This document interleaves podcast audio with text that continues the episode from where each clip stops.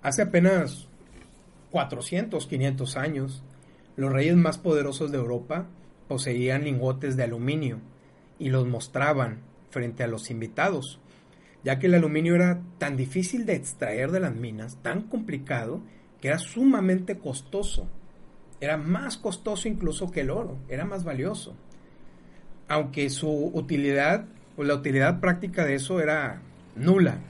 En este momento tú tienes en tu escritorio o en tu mesa un vaso de aluminio, una computadora hecha de aluminio, un celular con el mismo material, incluso la grabadora con la que estoy enviándote este mensaje está hecha con aluminio. Vaya, el aluminio es, desechable. Ahora eso es lo normal. Lo puedes encontrar en una rollos de papel aluminio y lo puedes tirar.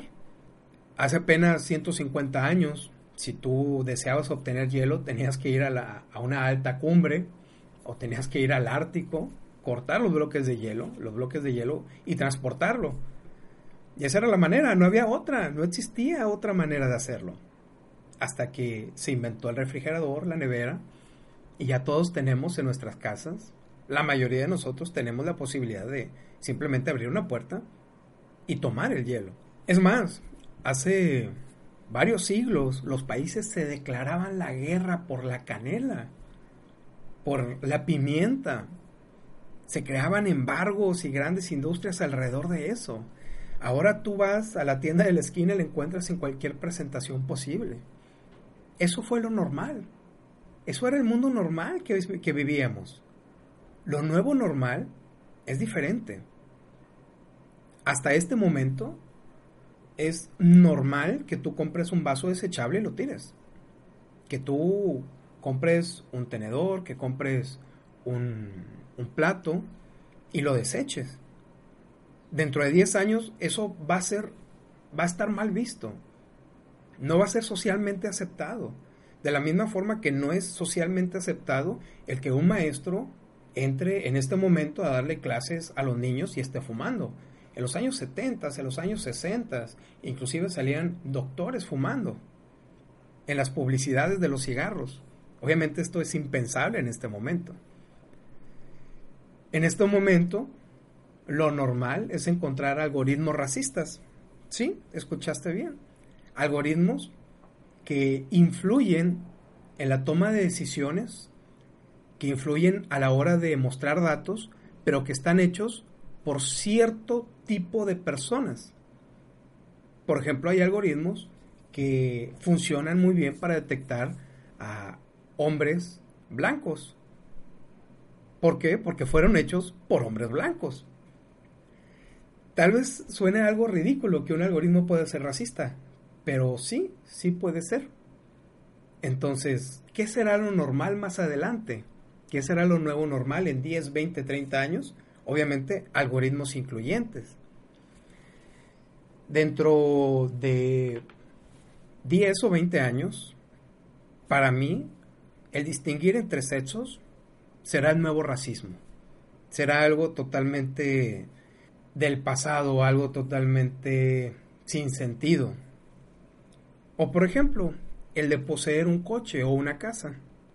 Suena tal vez ridículo el decir, ah, ¿cómo es posible que puedas querer una vida sin coche y sin casa, pero piénsalo, realmente no necesitas poseer para usarlo. En las grandes ciudades está Uber, no necesitas tener un coche, de hecho es más estorboso tener un coche y es más difícil tenerlo. En el futuro nos vamos a preguntar acerca de los derechos de las máquinas, si es esclavitud lo que hacemos con ellas, si tendrán conciencia, si podrán participar en las decisiones democráticas de la vida en la política. O por ejemplo, el sentimiento de que nuestro mundo es una casa global, que todo lo que hacemos en nuestro radio de influencia o en nuestra región influye e impacta en todo el planeta. O por ejemplo, la nueva escuela, que la nueva escuela, la nueva clase la clase de vanguardia ya se dio hace miles de años.